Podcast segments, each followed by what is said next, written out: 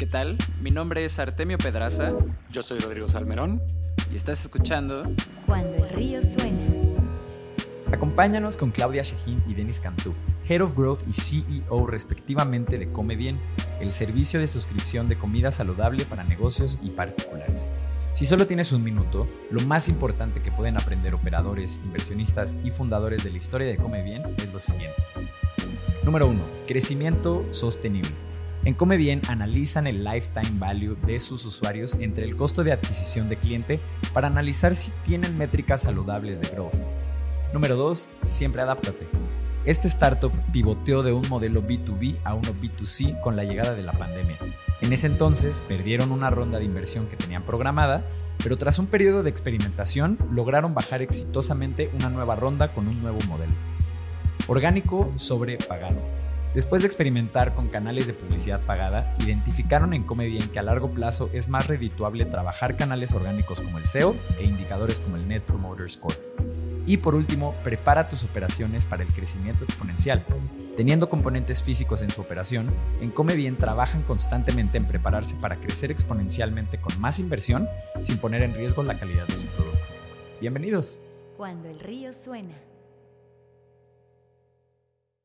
Un capítulo más. El día de hoy tenemos aquí a Claudia Shehin y a Denis Cantú. ¿Cómo están? Bienvenidos muchachos. ¿Desde dónde se están conectando? Yo ando aquí en la Ciudad de México. Aquí, aquí en la Ciudad de México, justo. ¿Y tú, Denis? yo, yo, también estoy aquí en Ciudad de México. Ah, Mucho gusto, fantástico. Rodrigo Artemio, y gracias por hostearnos hoy. Mucho gusto. No, hombre, la verdad es que nos, nos llamó un chorro la atención eh, todo lo que ustedes traen entre manos. Justo, eh, pues vaya, ahorita les preguntaremos cuál es el, el, pitch de elevador de Come Bien, qué es lo que los trae a esta, a esta mesa eh, de conversación, pero pues justo eh, adelantándome un poquito, creo que, creo que atacan una necesidad que tuvo como un boom en pandemia, que mucha gente tomó como eh, como una oportunidad de negocio, pero ustedes tienen como una carrera ya eh, pues muy extensa en entregar eh, este tipo de servicios, ¿no? Y también ya viendo como un poquito la, como sus perfiles de LinkedIn y como tu historia particular, como también la tuya, Claudia, eh, pues nos emociona un chorro eh, tenerlos en este espacio y poder, como dirían los gringos, pick, pick a bit on your brain. ¿no? Entonces, bueno, a ver, pongamos a todos en, en, la misma página para que nadie se nos pierda. Precisamente, tú, Claudia, eres la Head of Growth de Come Bien y tú, Denis, eres el CEO eh, y fundador. Quien sea de los dos, alguien, por favor, pónganos en la misma página y cuéntenos cuál es su pitch de elevador, qué es lo que hacen, cómo entregan valor al mundo. Ah, muy bien. Si quieres, e, esta me la he hecho yo. Eh, Come bien, lo que hacemos es que entregamos comida saludable a casas y a empresas en formato sostenible y basado en tecnología. Y la misión de Come Bien es innovar la forma en que se alimentan las personas para mejorar la vida en Latinoamérica.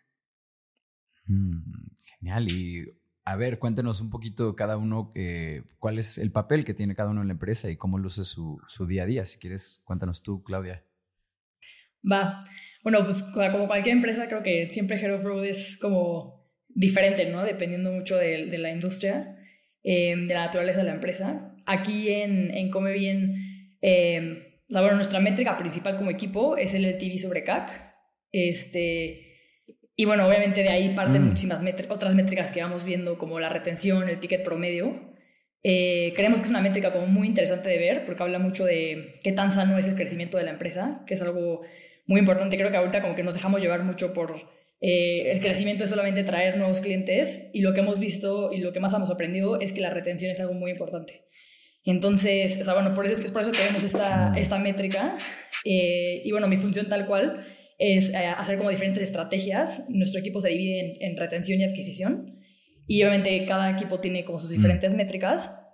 Este, pero bueno, mi función prácticamente es ir haciendo liderando como diferentes experimentos y análisis para ver en dónde están nuestros mayores pains y ir trabajándolos para, para optimizar esta métrica eh, de LTV sobre CAC.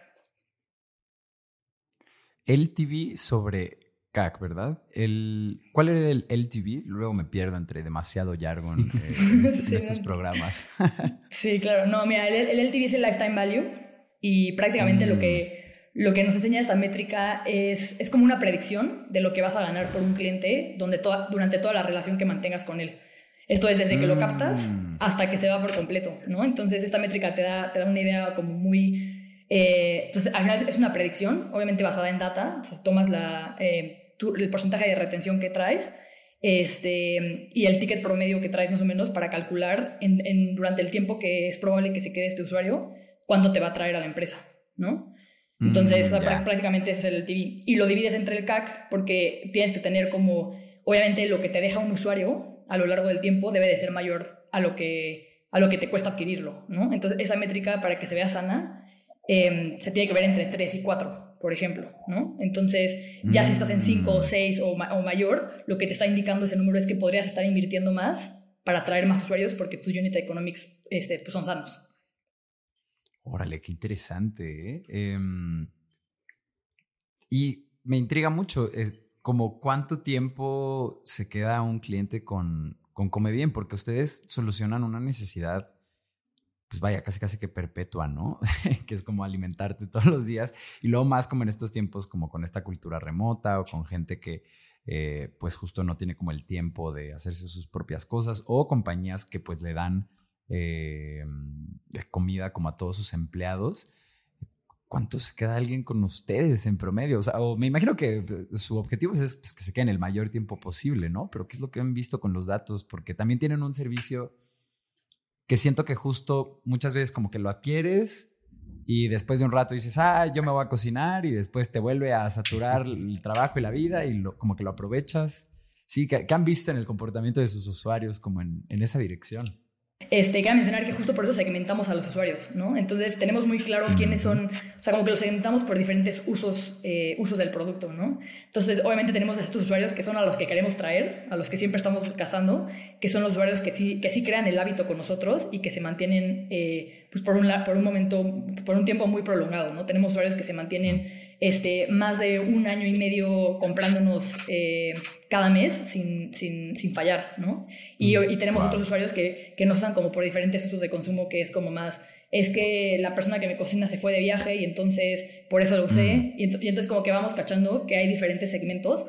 Nosotros siempre estamos buscando a ese segmento que se mantiene más tiempo y que realmente puede crear el hábito con nosotros. Perfecto, iba para allá tu, tu aportación, eh, sí, también. Sí, digo, para no, no, no, repetir lo que dice Clau y para tal vez que la audiencia tenga un poco más de contexto, tenemos dos productos principales, uno para el B2C, que es, eh, son más de 150 recetas saludables mexicanas, la mayoría de ellas, entre platos fuertes, sopas, postres, etcétera, eh, que duran hasta tres meses en el congelador y están listos en, en menos de cinco minutos calentándolos en agua hirviendo. Entonces, ese producto es el que llevamos a la casa y funciona muchísimo, como dice Clau, para diferentes ocasiones de uso.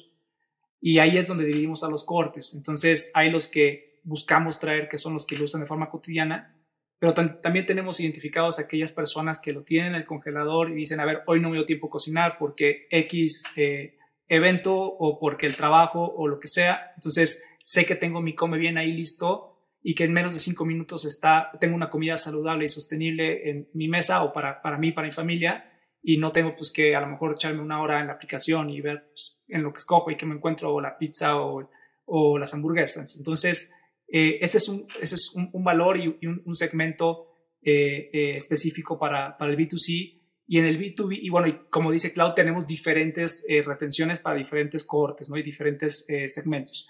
En el B2B, lo que solucionamos específicamente es llevamos la comida ya en platos biodegradables, o sea, ahí, sí ya no está congelada, está lista y lo único que se tiene que hacer es que se regenera en microondas.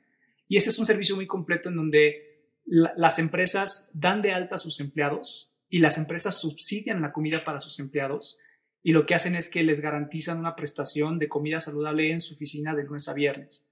Entonces, tú como empleado te metes, ves un menú con más de 15 opciones que cambia todos los días y ves de todo, ensalada, pollo, res, vegano, vegetariano, y puedes programar tus comidas de esta y de la siguiente semana y la recibes mm. todos los días a la misma hora en tu lugar de trabajo subsidiado por la empresa. Entonces, en este formato la retención es altísima porque le estamos solucionando un dolor tremendo a la empresa de, dar, de, de empoderar la cultura de sus empleados, de consentirlos y de mantenerlos en su lugar de trabajo. Y hoy con el regreso de la, eh, regresando a, con el regreso a la oficina, pues está haciendo muchísimo más profundo el reto de cómo incentivar a que los empleados regresen a su lugar de trabajo mm, después de haber estado dos años en el home office. Y ha de ser poderosísimo eso de darles de comer, porque, bueno, nosotros que trabajamos 100% desde casa, siempre ese es un, uno de los temas más importantes, ¿no? Que si, que si nos propusieran una oficina con comida todo el tiempo. no, ya lo dudarías. y, están bien padres las opciones, como, eh, no sé, por ejemplo, algo con lo que luego muchas veces batallas si tú eres alguien como que le gusta eh, la comida light y echar el juguito verde y como este tipo de eh, nuevos consumos mucho más saludables. Eh, luego sí, pues te topas con que en el promedio, en la cotidianidad, pues todo siempre eh, o está hecho en aceite o es frito o no es como esta alternativa light que tú quieres, ¿no? Y justo veíamos en su página que ustedes sí ofrecen como, em, pues vaya, esta, esta otra forma como de comer y también si eres justo vegetariano o vaya, ¿no? Tienes ahí como una... Eh, todo un abanico de opciones em, y que además tú lo puedas escoger y todos los días y así, pues suena, Suena menú eh, personal, casi, casi, ¿no? Eh, pero, a ver, antes, antes de seguir, Denis, cuéntanos tú, ¿cómo se ve un día a día en tu chamba? ¿Cuál es tu rol ahí en Come Bien como CEO? Mira, creo que, pues como fundador y como, como CEO, pues tienes diferentes etapas. Oh, y las etapas van cambiando mucho eh, dependiendo de lo, de lo, que te toque hacer o de lo que necesite la, la empresa o el equipo en el momento. Pero te diría que generalmente o lo que un CEO hace continuamente es vender. Eh, el mm. CEO vende, vende la misión, vende el sueño eh, y lo vende pues para el equipo interno, para reclutar a, a, talento que, que, se queden como bien y, y, los best in class que le, que le dicen, ¿no? los A players. Vendes también hacia afuera, hacia la comunidad y hacia tus futuros usuarios, hacia tus clientes y vendes también hacia los inversionistas, que son stakeholders muy importantes eh, eh, dentro de, la compañía. Eh, y yo te diría que hoy existe una, una, cuarta, una cuarta dimensión de venta que, que, que, nosotros siempre hemos hecho, porque la misión de nosotros es innovar la forma en que se alimentan las personas. Y ahorita que hablabas de la salud, te quiero contar de los tres apellidos de la misión de Come Bien, que es innovar la forma en que se alimentan las personas para mejorar la vida en Latinoamérica a través de tecnología. Somos una empresa nativa digital eh, cocinando comida saludable, siempre hacemos comida saludable, como tú lo decías, es nuestro valor principal y a costa de nada, con un impacto positivo no solamente en la salud de la humanidad, sino también en la salud del planeta. Nuestros envases son biodegradables desde que arrancamos, ahorita que habíamos a platicar la historia como bien, arrancamos pensando en que no íbamos a llevar comida en plástico, en unicel, sino que lo íbamos a hacer en envases sostenibles. y esa cuarta dimensión también es de vender hacia la comunidad que estás haciendo una empresa que está logrando un crecimiento a costa de nada. Entonces, esa, tercera dimensión o ese tercer apellido, la misión de cómo viene es a costa de nada, eh, logrando un impacto positivo eh, eh, no solamente en la salud de, la, de los usuarios, sino también del planeta. Y eso también se tiene que comunicar y vender. Te diría que muy estratégico es eso y si lo vas bajando a ejecución, pues ya, pues ahí viene pues toda esta planificación de cómo vas a ir ejecutando pues todos los objetivos. Nosotros usamos OKRs, yo estoy mm. mucho tiempo metido en planear los OKRs eh, anuales, en definirlos con el consejo, después definirlos eh, con el management team, después ver cómo ese efecto cascada que viene también de hacia abajo hacia arriba o de arriba hacia abajo se va consolidando la compañía e ir traqueando pues semana a semana, mes a mes, trimestre a trimestre los objetivos que tenemos como compañía. Eh, eso es con el equipo y además de todas estas otras tres aristas que te, que te, que te dije, ¿no? De la comunicación con los inversionistas, mm. es una comunicación constante, con tanto los que están como los nuevos. Eh, y con la comunidad eh, y, pues también con, con, los clientes, ¿no? Los clientes corporativos principalmente, mm. eh, pues ellos buscan muchísimo eh, estar de cerca con, con, con, la directiva de, de Come Bien. Oye, Denis, ahorita que, ahorita que mencionabas a los clientes corporativos y hace rato que, que tocas también lo de, mm, lo de los empleados pudiendo elegir sus menús, empleadores dando de alta a sus empleados, algo que nos llamaba mucho la atención Em, cuando hicimos la investigación sobre ustedes es cómo funciona su, interfaz B2B. Intentamos meternos, pero pues obviamente llegamos hasta cierto lugar, ¿no? Nos pedía un login. Em, pero, ajá, o sea que, sobre todo, ¿qué herramientas le, dan a los, a los empleadores? Porque como empleado me puedo imaginar muy bien, pues entro, veo un menú escojo lo que voy a pedir y, y, si un día no quiero no lo escojo o alguna cosa así, ¿no? Pero del lado de, de, los empleadores, ¿qué herramientas les dan o qué es lo que pueden, vamos a averiguar sobre sus empleados? De acuerdo, sí, tal vez como, tal, cual como tú lo dijiste, la, la interfaz, eh, la plataforma tecnológica se divide en dos. Eh, o más bien el stack tecnológico de Come Bien, a, a, esto que te voy a platicar le sumaría toda la parte del backend, en donde nosotros consolidamos toda la logística de entregas, toda la consolidación de las órdenes, todo la, el forecast de la planeación de la producción conforme a la población de las empresas. Hay una parte de atrás que, que es el backend, donde todo es desarrollo propio. Eh, pero hacia el usuario eh, lo dividimos en dos. Una es hacia el empleado, como tú lo acabas de decir. Tú entras y vas a ver los siguientes 10 días con el menú en pestañas, vas escogiendo eh, el menú, vas agregando tu pedido y vas programando los días que vas a ir a la oficina y puedes cancelar hasta las 11.59 de la noche de un día antes por si decides que no vas a la oficina y también mm. tienes para ordenar hasta las 11.59 de la noche de un día antes. Mm. Y en esta página que es personalizada, o sea, es como un white label para la mm. empresa, tú vas a entrar y vas a ver, por ejemplo, el logo de Acueducto y abajo te va a decir cómo funciona el, el convenio que tiene Acueducto con Come Bien, hasta, eh, o sea, qué días vamos a tu oficina, porque hay empresas que en modelo híbrido solamente van, por ejemplo, lunes, de lunes a jueves y no vamos los viernes.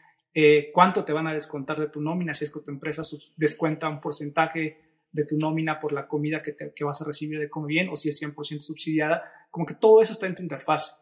Y mm. para, para, para el administrador de servicio, que típicamente es alguien de HR o de Corporate Services o Procurement, eh, ellos pueden ver pues, como en tiempo real los consumos que está haciendo su equipo eh, y pueden ver como toda la data de cuántas comidas están pidiendo, qué están pidiendo.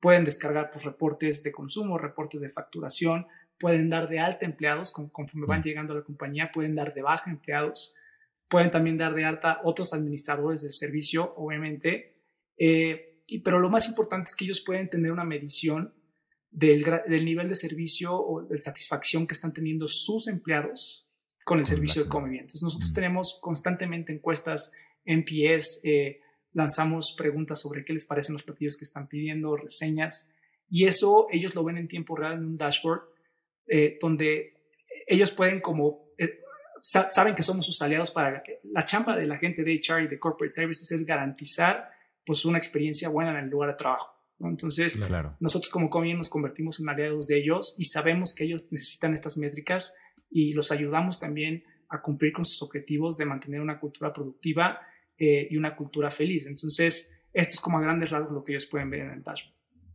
Está fantástico porque no, no, no solamente la solución es en pues, alimentarlos, sino, claro, sino es una solución justo de, de recursos humanos, mucho más, eh, mucho más holística, ¿no? O es como, como un seguro para los empleados o una cosa así mucho más compleja, ¿no? No únicamente la parte de la alimentación. Y yo creo que ligado a, pues como este factor cultura que hoy en día es tan fundamental como para todos estos temas de retención y de eh, que la gente esté eh, a gusto y cómoda para poder realizar su mejor trabajo. Em, Claudia, este es para ti, em, tal vez para el equipo de adquisición. Em, nos encantaría saber cómo se ve su funnel de marketing. Ok, o sea, mira, o sea, creo que lo va a dividir en B2B y B2C. O sea, justo aprovechando que ya Denis dio como el, el contexto. Eh, la, verdad, la verdad es que para B2B es, es increíble, o sea, es, es, impresionante lo que pasa con B2B. Eh, históricamente nunca se ha invertido nada eh, para traer leads de B2B. Todos los leads de B2B han, han llegado orgánicamente. Entonces, digo, ahí luego, habla... ¿Han llegado? O sea, llegan todos. Perdón, o sea, ustedes, ustedes no han hecho como un esfuerzo de ventas, como de cold emailing o cold calling o así, o sea, todos han llegado. Todo a llega. la madre, wow. Wow, wow, wow. O sea, más, que cualquier NPS que te puedas imaginar. No, sí, es que la verdad es que sí es impresionante. Porque eso habla muchísimo de lo increíble que es el producto, ¿no? Este, todas son recomendaciones. Entonces, siempre, siempre les preguntamos como de, oye, ¿y de dónde, ¿y de dónde llegaste? Es que yo trabajaba en otra empresa que tenía Come Bien y entonces yo lo recomendé a RH. O este, es que los, la empresa de aquí arriba tiene Come Bien y nos encantó el producto. O sea, siempre son recomendaciones. Entonces, eso, además de que es increíblemente, eh, o sea, los unit economics son increíbles, además de eso, eh, pues la, la, retención y la calidad de los leads es increíble, porque ya es una recomendación de una persona que sabe que esta persona hace fit con tu producto, ¿no? Entonces, eh, la verdad es que en, en, cuanto a B2B, pues te diría, es prácticamente orgánico recomendación, eh, boca a boca todo. Y del lado de, de, B2C, como es un producto relativamente más nuevo, pues nos ha tocado hacer como muchos experimentos, ¿no? Entonces, hemos probado diferentes, o sea, ha sido una de las cosas más retadoras en un principio, encontrar los canales correctos para el producto. Eh, testeamos muchísimos canales y fuimos descubriendo diferentes cosas de cada canal, cómo unos eran más eficientes que otros, en cuáles traíamos leads eh, de mejor calidad, ¿no? Porque puedes traer, tener un canal que traes a un montón de gente que te compra justo este, para, este, para esta ocasión de consumo que, que hablábamos, de que lo necesitaba una vez y me dio hambre y dije qué rico y lo compré, y otro que decía es que era justo lo que necesitaba. Este, Y son, por ejemplo, estos leads que llegan buscándote en, buscadores, ¿no? Estos leads que te, te buscan en buscadores mm. como planes de comida, comida casera, congelada, ya son, son leads como mucho más calificados, que es más probable que se mantengan mm. contigo en el tiempo. Entonces, eso es lo que siempre queremos hacer, como encontrar quiénes son esos leads y de qué canales vienen, ¿no? Entonces, como que tuvimos que hacer eh, diferentes estrategias para, para, probar todos estos canales. Y una de las cosas más importantes que hemos aprendido es que no podemos basar nuestra estrategia en canales pagados, ¿no? Eh, que creo que es algo como muy tentador para muchas empresas que tienen que crecer rápidamente.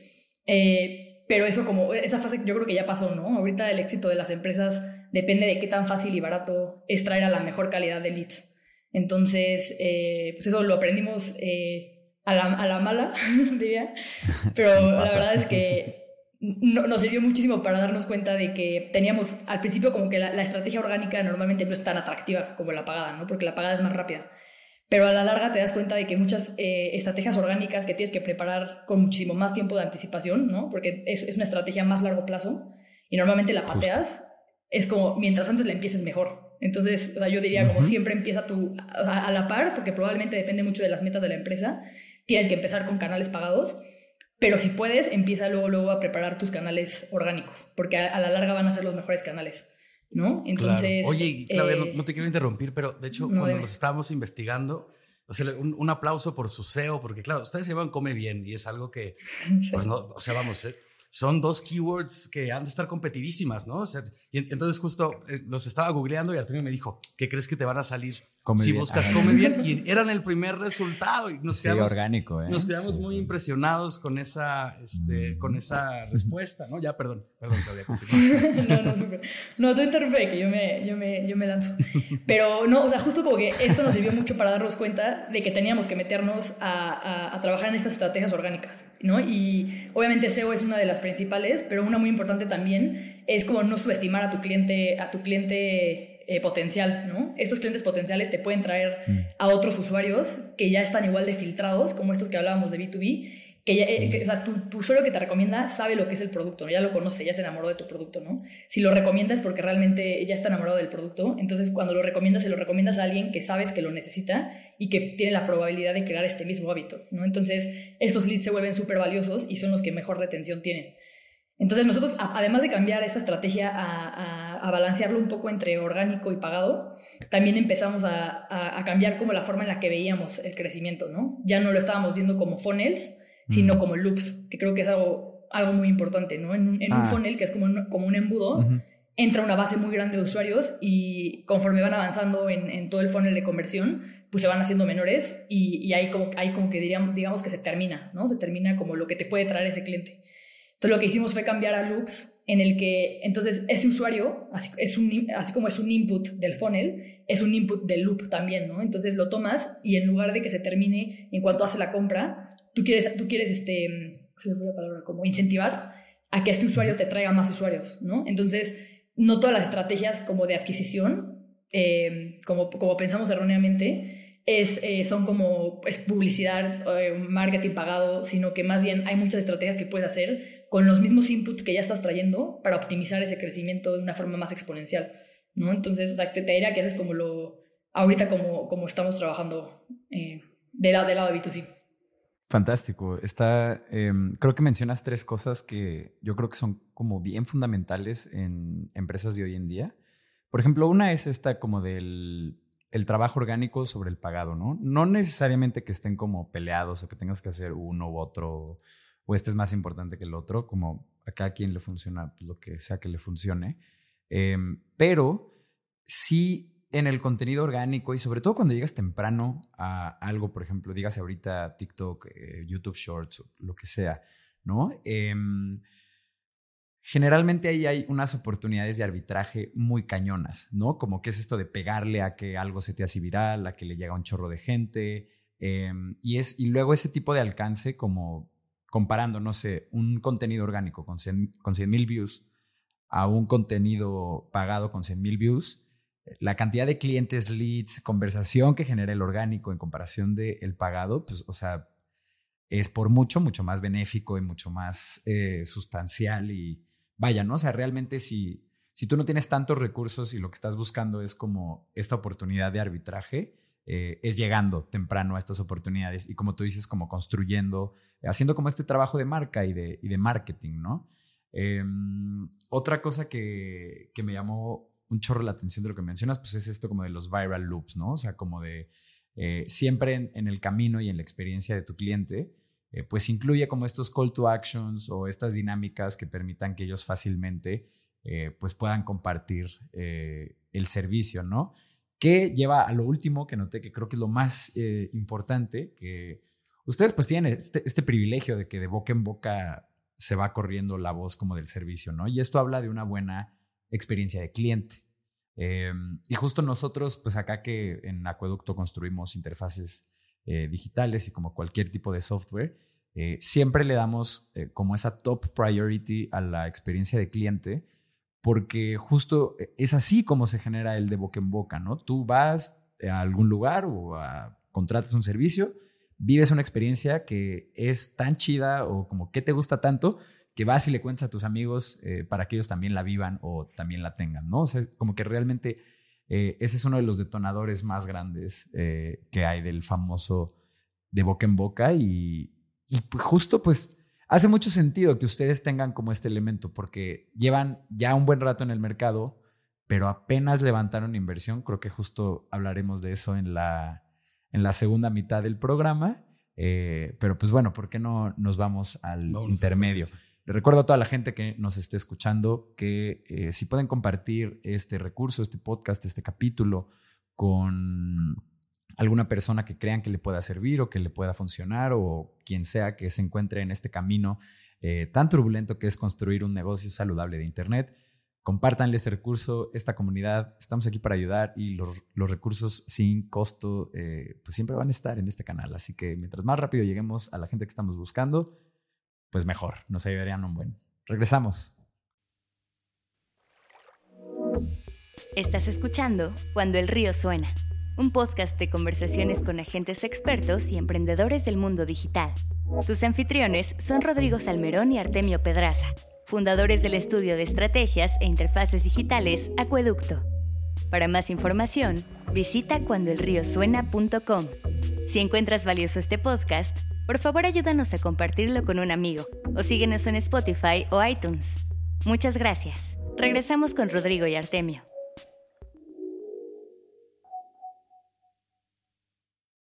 ¿Qué tal? Estamos de vuelta con nuestros invitados de esta, de esta edición, eh, Claudia Shejin y Denise Cantú.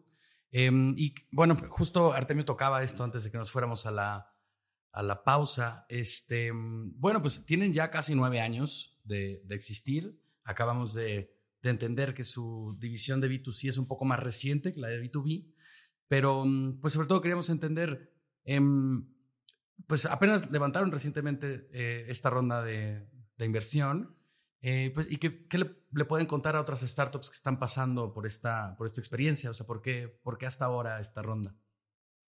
Eh, creo, creo que vale la pena, Rodrigo, contarte un poco la historia de cómo viene a grandes rasgos para entender eh, la respuesta a, tu pregunta. Ah, nosotros arrancamos, pues sí, ya hace, hace unos añitos y arrancamos porque Evandro, que es, que es mi hermano y que es eh, fundador también de Come Bien, él se graduó como ingeniero de tecnología de alimentos, se fue a estudiar como chef a, a, París con, con, financiamiento porque no, no, no, había de otra y se graduó como los mejores de su clase y cuando regresó yo estaba emprendiendo startups de tecnología le pedí que nos cocinara comida saludable. Yo bajé de peso 30 kilos con su comida. y ahí fue como este, sí, fue como este aha moment de decir, oye, esto hay que compartirlo. Eh, y, no, no fue nada matado, ¿no? Pues imagínate, estaba comiendo comida de un chef, yo estaba encantado. y empezamos, empezamos con la idea de llevar comida de dieta para bajar de peso a casas. Y así estuvimos como bailando. A ver, todo este tiempo no sabíamos nada de Venture Capital, ni siquiera entendíamos mucho de eso, ¿no? Eh, en aquel entonces no estaba esta cultura aún en México y Latinoamérica como está ahora. Entonces, un año anduvimos por ahí eh, rebotando, no funcionó. Después, eh, una empresa nos buscó y nos dice, oye, quiero que le traigas de comida a mis empleados. Yo pensaba que era un convenio como los que ya veníamos haciendo de entregar a dos o tres comidas en una empresa. Pero cuando nos dimos cuenta lo que la empresa quería hacer era subsidiar 100 comidas diarias para sus empleados porque no había opciones alrededor de su edificio y los convenios que tenía con los restaurantes locales pues ni siquiera estaban especializados en llevar comida y era siempre el mismo menú y no era saludable y todo venía en unicel o en plástico. Mm. Entonces nosotros en ese momento desarrollamos la plataforma y la adaptamos para esta empresa para que los empleados pudieran entrar y es la plataforma que yo te platiqué. Mm. Y de ahí cuando vimos que empezamos a entregar 100 comidas diarias, pues nos cambiamos a, un modelo totalmente B2B. Y así estuvimos cuatro años y trajimos pues muchísimas empresas, eh, startups, empresas transnacionales, empresas AAA, empresas pequeñas, eh, pymes, micro. Y por ahí de 2019 había uno de nuestros clientes que yo no entendía muy bien qué hacían, que era 500 Startups. Ah, eh, y nos buscó René, que, que, es uno de los managing partners, y nos dice, oye, Denis, pues hemos visto desfilar un sinnúmero de, de, food tech startups y pues ustedes, o sea, han sido nuestros proveedores durante dos años, no es posible que no los conozcamos, todo funciona súper bien, la comida está deliciosa, me llegan los reportes, la tecnología es muy buena, ¿por qué no vienen a platicar con nosotros? Empezamos a platicar, aplicamos al batch, quedamos con ellos, ellos invirtieron en nosotros eh, eh, en 2019, terminamos la aceleración y ahí entendimos todo lo que había acerca del venture capital. Y a principios de enero 2020 empezamos a levantar nuestra ronda de inversión. Entonces, Qué buen año eh, para hacerlo, ¿eh? buena, un buenísimo año, ¿no? Y, y fíjate, y teníamos una ronda sobre suscrita, pues con un product market fit tremendo, como el que está, el de que ya hablábamos, ¿no? Y de repente, pues lo que se fue fue el market, ¿no? O sea, todo siguió ahí. Y en marzo se desapareció, se desapareció el mercado, todos nuestros, nuestros usuarios se fueron a casa y en ese momento eh, pues, no, pues estábamos viendo cómo sobrevivíamos. ¿no? Eh, la ronda, obviamente, muchos de los, de los, de los investors retiraron las, los term sheets o, o pues eran, eran, situaciones como a todos nos pasó de mucha incertidumbre. Y en ese momento decidimos empezar a llevarle la comida congelada a los empleados que estaban en casa de las empresas que estaban dispuestas a seguir subsidiando el servicio para las personas que se estaban volviendo locas. Eh, pues con hijos en casa sin ayuda doméstica, con trabajos de home office inestable. Entonces, cocinar se volvió un dolor. Y algunas empresas que tenían el presupuesto dijeron, a ver, si logras entregar en casa, yo sí le hago. Entonces, en lugar de entregar 100 comidas diarias en el mismo edificio, cambiamos a entregar 100 comidas Híjole. una vez a la quincena en 100 diferentes lugares de la ciudad. Y cuando vimos que eso funcionó, pivoteamos y decidimos abrirlo para B2C. Y cuando vimos que eso funcionó, otros inversionistas que les interesa este sector decidieron invertir en nosotros y fue así como cerramos la ronda de inversión. Mm. Entonces, eh, come bien y, la ronda de inversión se cerró eh, por el pivote que, que, pues no solamente eh, era, un, momento indicado para, para ese mercado con un producto indicado, sino que demostró la capacidad de, de resiliencia y de flexibilidad y de adaptabilidad y de ejecución del equipo Come Bien, que es muchas veces lo que buscan los inversionistas. Entonces, como dicen por ahí, ¿no? Eh, tienes un, aunque tengas un producto B y un mercado B, si tienes un equipo A, el equipo A se va a encargar de pivotear hasta encontrar un producto A y encontrar el, mercado A. Eh, y eso fue lo que vieron los inversionistas. Eh, y de ahí pues empezamos a, a, crecer y todo el trabajo que ha hecho Cloud eh, pues nos ha traído hasta acá como la parte de B2C y nos hemos mantenido y hemos como florecido en este sector. Pero hoy que empiezan a regresar las oficinas, pues salimos de, de la pandemia con dos modelos validados que están creciendo bastante bien. Entonces, eh, yo te diría que, a las personas que, que, nos están escuchando y que están pensando en levantar una ronda, eh, creo que, que, como lo platicaba Clau, eh, pues el, crecimiento sostenible debe de ser un mantra en cualquier empresa, sobre todo por los meses o años que vienen hoy en día. Sabemos que se vienen momentos complicados, levantar capital hoy está, está complicado. está eh, hay pues por ahí creencias sobre una burbuja que ya explotó o que está a punto de explotar mm. eh, alrededor de, del ecosistema. Pero creo que el crecimiento sostenible, cuando demuestras con, un, con, con, con Unit Economics, como decía Clau, eh, con un LTV sobre CAC contundente, en donde sabes que puedes crecer de forma exponencial, exponencial y donde tienes una operación que está lista para escalar porque está automatizada en todos sus procesos a nivel unitario, se convierte en un no-brainer para el levantar inversión. Yo creo que hacia quien, hacia quien nos están escuchando hoy, pues es la misma fórmula de siempre, encontrar un mercado suficientemente grande con un producto que resuelva algo para ese mercado y que resuelva un dolor muy fuerte, eh, armarte de un equipo A que pueda ejecutar esa estrategia y una estrategia enfocada en crear un crecimiento, un crecimiento sostenible con Unit Economics que haga muchísimo sentido al momento de hacer análisis y que puedas crecer exponencialmente con operaciones que estén suficientemente automatizadas. Creo que, que esa fórmula ah, eh, eh, en cualquier entorno pues es una fórmula eh, que te puede ayudar a levantar capital sin lugar a dudas. Sí, 100%. Em, porque em, creo que venimos como de varios, varias maneras de cómo el mercado interpreta lo que hacemos en este ecosistema. y justo venimos creo que de una era como sobreoptimista, ¿no? Donde había como un chorro de capital, eh, un chorro, pérdidas. Ajá, justo. Y además como esta lógica del venture capital, ¿no? Que eh, pues a diferencia de otras industrias, eh, la tecnológica es la única que goza de este privilegio, que goza de este privilegio donde pues sí hay inversionistas que literalmente se dedican a darle dinero a gente para que falle, pero pues una de cada 50, ajá, sí, de que explota y genera como ese retorno de 5000X, de 1000X que pues luego Em, promete el venture capital, ¿no? Eh, pero justo todo este tema como de la burbuja que mencionas o como de cómo se corrigió el mercado a inicios de este año, em, realmente como que le bajan las rayitas a ese optimismo y hacen que la gente sea como mucho más racional eh, respecto a dónde meter su dinero o dónde, eh, dónde encontrar oportunidades, ¿no? Y pues justo esto que mencionan del es LTV, LTV, ¿verdad? Lifetime Value. Ajá, sí. El LTV eh, y el CAC. O sea, cuando ese, tipo de cosas hacen sentido, el tamaño del mercado, como dices, la solución y demás, pues justo puedes tener tal vez un acercamiento mucho más eh, Warren Buffett-sesco en el que pues te vas a la segura, algo que sabes que va a crecer y que es como sostenible, a en vez de, eh, pues sí, como especular, ¿no? O sea, porque pues muchas veces se cae como en eso y aquí me, surgió una duda un poco más técnica sobre el LTV entre CAC. Es, si, si está por encima de 3, eso quiere decir que el costo de adquisición de clientes es tres veces más bajo que lo que te va a dar un cliente a lo largo de su vida. ¿Esa es, esa es la idea de esa cifra? A veces que hace rato era muy bonito el número, pero ahora ya, ya cuajó. Eh, que, lo responda si quieres ahí nuestra experta en growth. En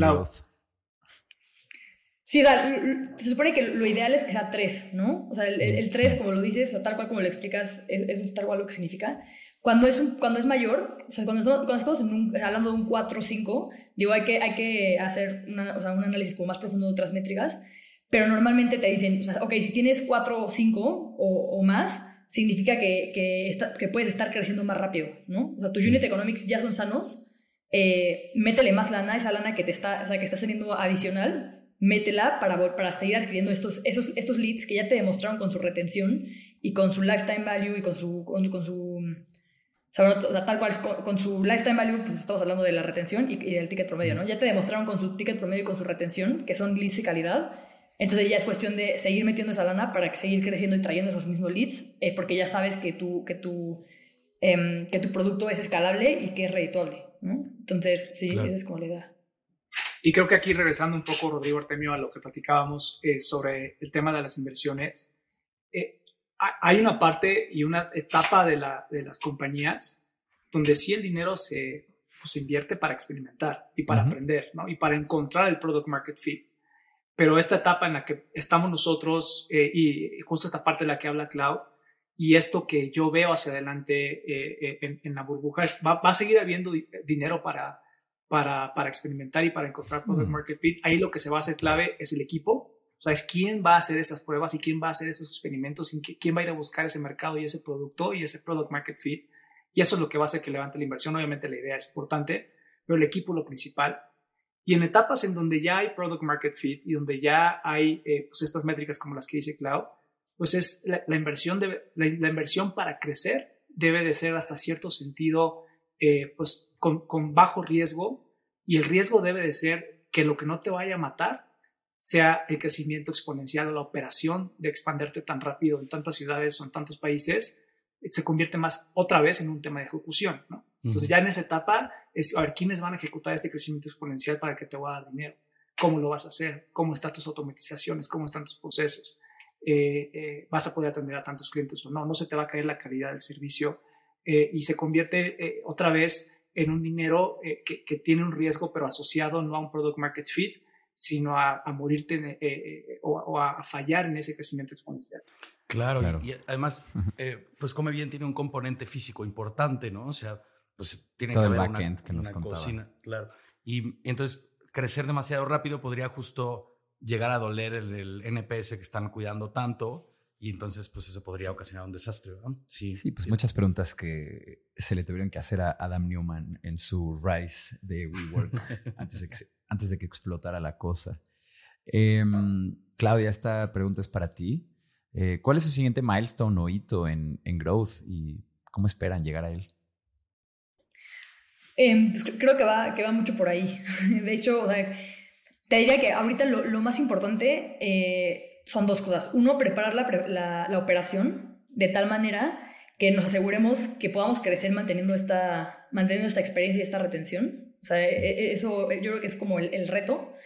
Y lo que queremos hacer es eh, seguir trabajando en estas métricas para que los unit economics sigan haciendo sentido eh, y podamos tener lo que necesitamos para una buena ronda de inversión. ¿no? Entonces, queremos demostrar, demostrar tracción, seguir demostrando tracción, obviamente, siempre va a ser importante, pero sobre todo, eh, seguir demostrando que tenemos una retención y que tenemos un producto em, en el que realmente se puede crear un hábito, ¿no? Y obviamente parte de esto es trabajar esto, esto de la operación, es en lo que nos estamos enfocando mucho. Y de hecho ha sido como, ha sido como toda, toda una aventura de descubrir cuál es la forma correcta de, de, de juntar growth y operación, ¿no? Porque pues al final eh, el equipo de growth está trabajando en retención y como es un producto físico, pues gran parte de la retención está ahí, está en el producto físico, ¿no? además de la, de, la, de la, experiencia digital, el servicio al cliente, pues tenemos que trabajar mucho con el producto, a, qué hora llega, que llegue bien, es un producto congelado, ¿no? Entonces, la cadena de frío, como que son muchas cosas que se tienen que trabajar con el producto físico y ha sido como un reto eh, encontrar la forma de, de, trabajar entre los dos equipos hasta que decidimos eh, literalmente pues, fusionarlo, el equipo de B2C trabaja muy de cerca el equipo de growth con el de operación, eh, porque entendemos esta, esta relación, ¿no? Mm. Entonces, sí, les diría es eso, es seguir trabajando en estas métricas eh, y tener la, la, operación lista para que nuestra retención y la calidad de nuestro producto no se caiga cuando tenga, tengamos este growth que estamos esperando pronto.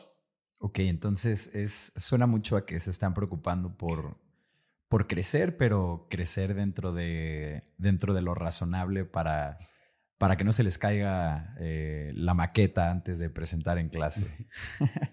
Exacto.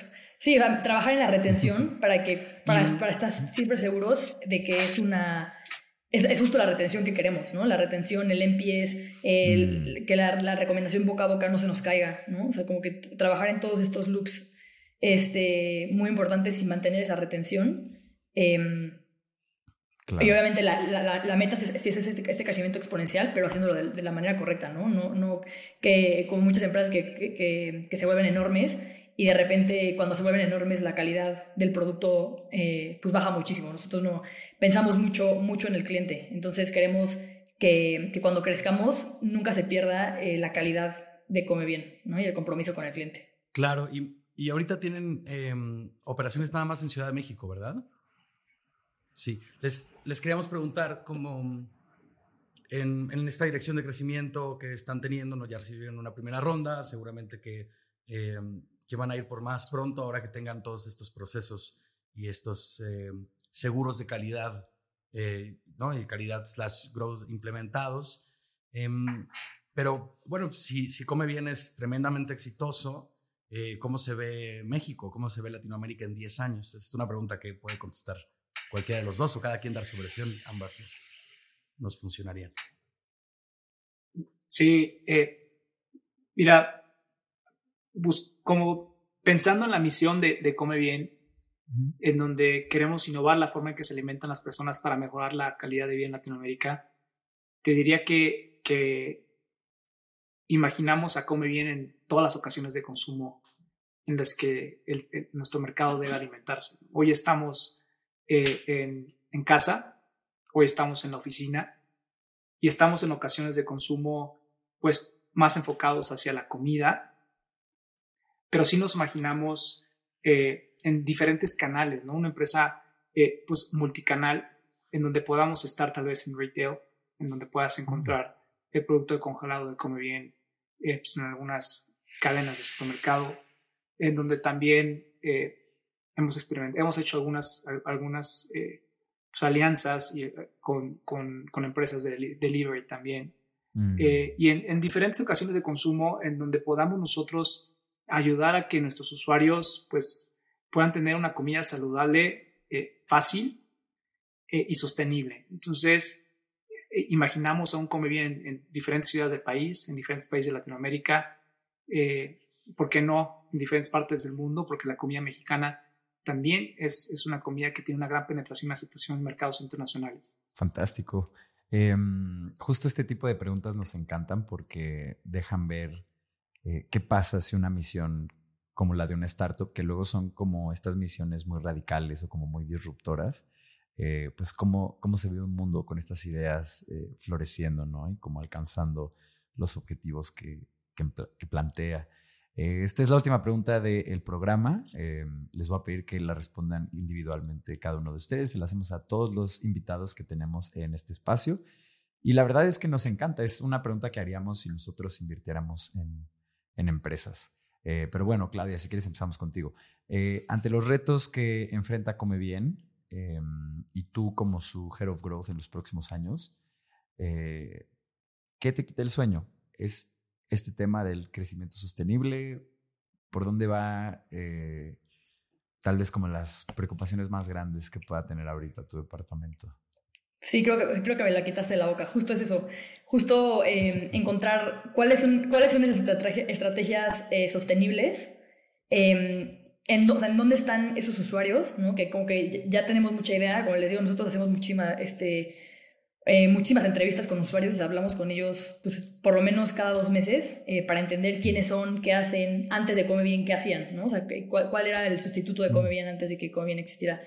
Este, y todo esto nos ayuda mucho a entender quién es, pero creo que, que el reto es seguir encontrando cuáles son esos canales en donde están estas personas y cómo, cómo traerlos y meterlos en un loop de crecimiento en el que podamos crecer exponencialmente Em, estos, canales, estos canales sostenibles, ¿no? Entonces, o sea, te dirá, eso, es lo, lo, lo, más importante y en lo que está trabajando eh, el equipo todo el tiempo. Excelente.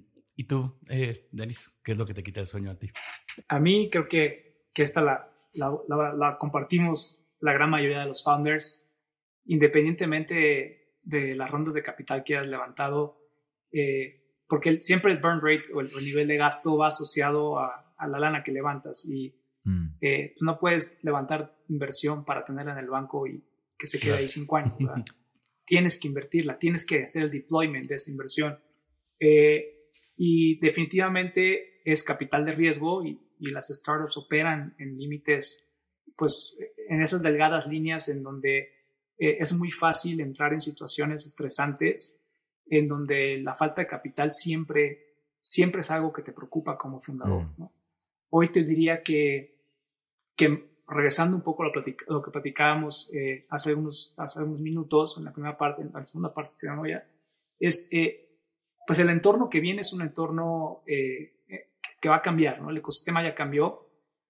hoy la estrategia de viene está buscando blindar de cierta forma una, una dependencia tan, tan profunda que tenemos hoy las startups con el capital. Mm. Tiene mucho que ver con lo que dice Clau tiene mucho que ver con esa sostenibilidad, con ese blindaje de llegar a levantar una ronda sin saber que te quedan meses de vida. Eso hace toda la diferencia. O de saber que en el momento que quieres puedes cerrarle la llave a las cosas que quieras y la empresa eh, puede mantenerse pues, por periodos más largos eh, de forma estable, con crecimientos sostenibles, pero en el momento que encuentres eh, pues estos números que son totalmente, que, que, validan totalmente que, que, puedes crecer de forma exponencial, pues en ese momento sales a buscar una ronda mm. y es muchísimo más fácil levantar la lana cuando estás ahí y cuando no tienes el agua en el cuello y te quedan eh, eh, sabes que tienes, eh, que tienes que ir a levantarla y, también muchas veces, pues, ante los inversionistas cambia mucho la historia, ¿no? De, cuando estás llegando en, las condiciones en las que llegas. Te diría que, que hoy eso es lo que no me deja dormir, ¿no? Y, estamos, creo que, sobre el camino correcto con la estrategia que estamos diseñando junto con Cloud, encontrando un crecimiento sostenible y se escucha mucho ya por ahí que hoy los unicornios debemos pensar un poco como camellos, que pueden, que, que, la analogía está buena, ¿no? Y lo que dice es, el camello, el camello resiste mucho tiempo en condiciones adversas, pero en el momento que, que, que, es necesario emprender la carrera, pues son animales que corren incluso más rápido que los caballos. Mm, Entonces, eh, creo que se trata un poco de eso, lo que viene para, para los emprendedores en, en las siguientes, en las siguientes pues, etapas que vienen para, para toda la humanidad. va a ser algo complejo y ya cambiaron, ya cambió mucho el entorno. Sí, 100%. Eh, me gusta mucho la analogía del camello. Eh, me gusta mucho más que la que usa Y Combinator, de que ellos buscan empresas que sean cucarachas, que justo no se mueren. Está más, está más lindo, está más buena onda el camello, sin duda alguna. Eh, pero bueno, muchachos, nos vamos eh, de aquí muy felices de haberlos tenido en, este espacio. De verdad, muchas gracias por venir a compartir un poquito de su experiencia con nuestra audiencia y toda la gente que está buscando construir un negocio saludable de Internet o con tecnología en el núcleo. Les recuerdo a todas esas personas que nos están escuchando y que llegaron hasta el final de este capítulo. Eh, primero que nada, muchas gracias por llegar hasta acá. No es fácil. Em, y segundo, les recuerdo que si ustedes pueden compartir esto con alguien que le vaya a funcionar, alguien que esté construyendo un negocio en Internet, alguien que esté en este camino de construir una startup con eh, capital de Venture Capital o con la tecnología en el núcleo, por favor, compártanlo con esa persona y háganos llegar a la audiencia indicada para este tipo de recursos. Muchas gracias. Nos vemos a la próxima.